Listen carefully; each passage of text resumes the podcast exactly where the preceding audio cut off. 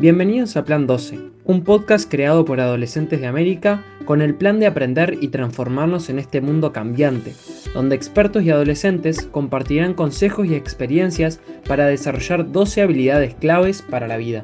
Somos Sharon y Adriana de México, Kiara de Costa Rica, y juntas les damos la bienvenida a este episodio de Plan 12.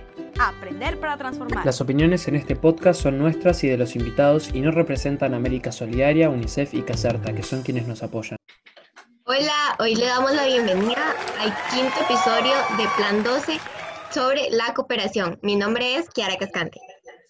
Hola, ¿qué tal? Yo soy Adriana Gamboa Méndez de México y el día de hoy, como dice Kiara, tenemos dos invitados muy especiales. Tenemos a Gonzalo Frasca, un adulto con alma de niño. Es un diseñador de videojuegos reconocido internacionalmente, tanto por su trabajo en juegos serios como por sus trabajos divertidos y pionero en ludología. Ha creado docenas de videojuegos para empresas como Pixar, Disney, Warner Bros. y Lucasfilm. actualmente es el jefe de diseño en Dragon Box, el multipremiado estudio pedagógico noruego reconocido por sus series de videojuegos de matemáticas, Muchas gracias. Muy contento de estar hablando con ustedes hoy. Por otro lado, también tenemos a Catalina Silva. Cata estudia biología ambiental en la Universidad de Chile y actualmente es líder en la red de adolescentes con causa internacional. A su corta edad, ha tenido una gran trayectoria como activista medioambiental y ha llegado incluso a participar en la COP25. Además, a representar a Mil Acciones por un Cambio, que es una campaña que ella misma junto con un grupo de compañeros ideó en donde da un ejemplo que desde la acción y la cooperación podemos frenar el cambio climático y cambiar el mundo. Bienvenida. Gracias, gracias, gracias por la invitación. ¿Cuál es la diferencia entre cooperación y trabajo en equipo? ¿Creen que hay una diferencia o son similares? No lo sé. Mira, la verdad yo creo que eh, va muy de la mano y la verdad quizás los puedo utilizar como, como sinónimos. Me pasa que eh, en los grupos en los que estoy eh, siempre trabajamos, bueno, en equipo, pero muchas veces, aunque somos muchos los que están ahí, intentando llegar a un objetivo, si es que no hay cooperación, pese a que seamos muchos, no se puede llegar a este. Entonces quizás ahí puedo, puedo encontrar esa diferencia eh, pero, pero no sé, quizás tendría que, pensarlo un poquito más. Puede ser sutil la, la, diferencia, porque también si, si no se coopera, ¿en realidad es un equipo o es un montón de gente junta? ¿no? Entonces, exacto, me, exacto. me genera esa, esa pregunta, pero, pero que, que, tenemos, tendemos a romantizar un poco la cooperación y a, y a asumir que, que, la competencia es, es, terrible. ¿no? Y, y, en una dinámica de equipo, este, la cooperación tiene que ser dominante, ¿no? Pero, pero nada, a veces este, la competencia, yo vengo del ámbito del juego, ¿no? Entonces el juego justamente combina las dos cosas sin culpa. Pero fuera de ese espacio muchas veces los adultos como que, que vemos como, que, la competencia como una cosa este, malsana y, y, no necesariamente, al contrario, digo, puede ser divertido, ¿no? En, los juegos es claro. ¿Cómo creen que se visualiza eh, la cooperación en sus círculos de trabajo, en sus en sus comunidades. Eh, la cooperación se ha convertido en algo fundamental para absolutamente todo. Eh, en mi país, por ejemplo, en Chile, hay mucha gente eh, que realmente está en una situación tan delicada como que ellos necesitan de alimentos, necesitan de alimentos porque no pueden salir a trabajar porque estamos viviendo esta crisis sanitaria, ¿verdad? Y hoy se han levantado muchas personas, muchas organizaciones cooperando para ellos para poder llevarles esos alimentos que necesitan.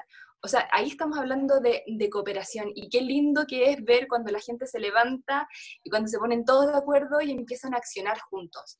Este, y nada, lo que tú decías, ¿no? De, la motivación y la, y la, pasión. En el caso nuestro, la, la, cooperación, cuando uno hace un juego, por ejemplo, un videojuego que supuestamente juega una sola persona, ¿no?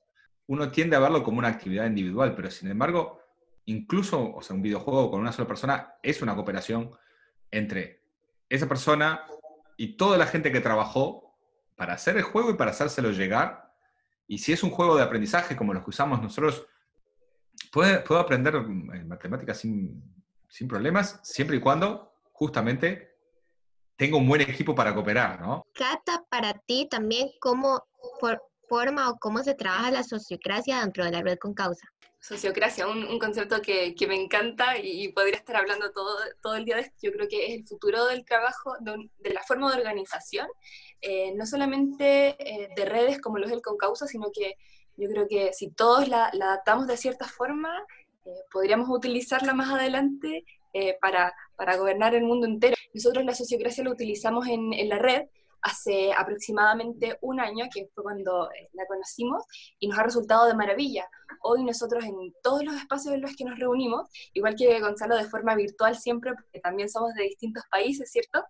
Eh, pero nos pasa algo súper interesante y algo súper bonito, y es que hoy todas las decisiones que se toman son en base al consentimiento de todas las partes.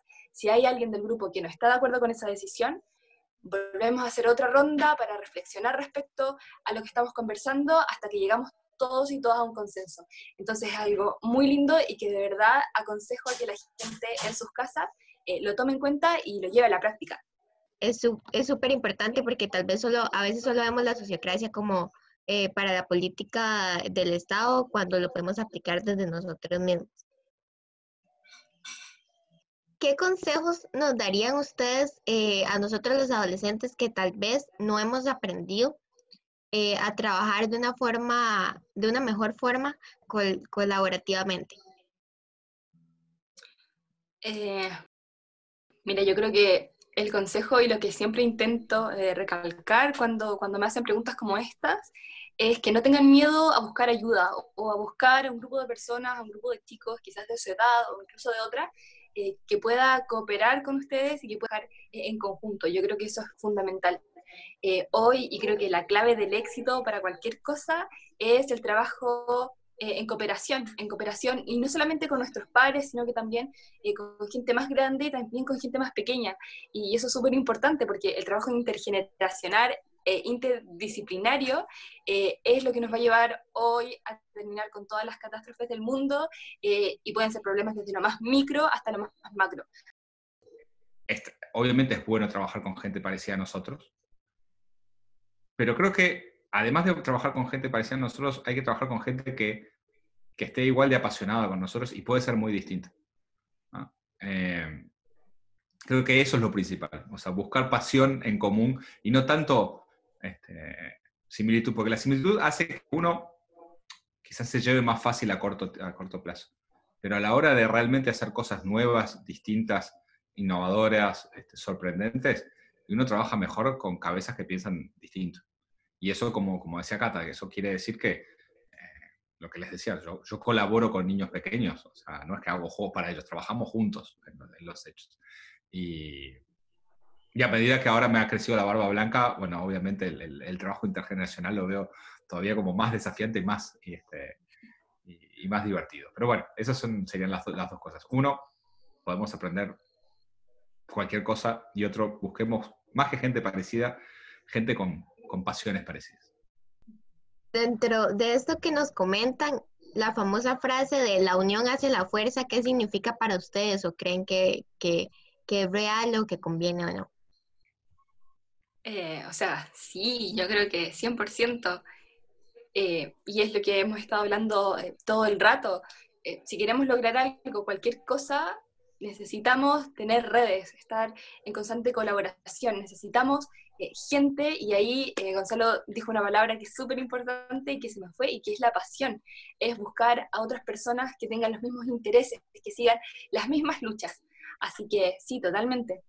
Probablemente en Mil Acciones hoy está eh, trabajando con aquellos chicos que van a ser los líderes del mañana y eso es porque estamos conectándolos, estamos haciendo que se conozcan y, ya en 10, en 20 años más yo voy a estar con, con Kiara, no sé, me imagino, em, yo desde Chile, yo desde Costa Rica, vamos a estar en contacto y vamos a estar trabajando juntas y ya que tenemos los mismos propósitos, porque lo sabemos, em, va a ser mucho más fácil también llegar a estos resultados, así que sí, totalmente de acuerdo con, con la frase el hecho de, compartir el conocimiento genera nuevo conocimiento.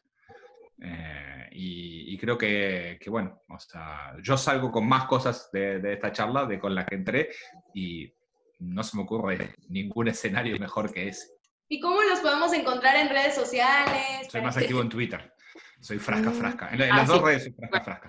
Ahí ustedes tienen que seguir, tienen que seguir a Mil Acciones por un Cambio. Cuenta verificada en Twitter.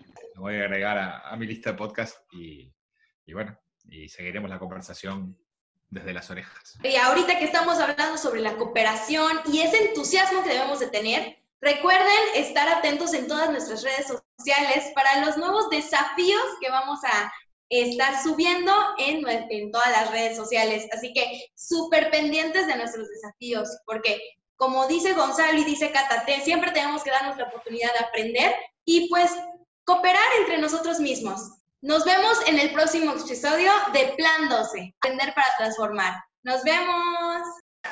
Esperamos que hayas disfrutado, al igual que nosotros, este podcast. Revisen los desafíos diseñados para poner en práctica estas habilidades.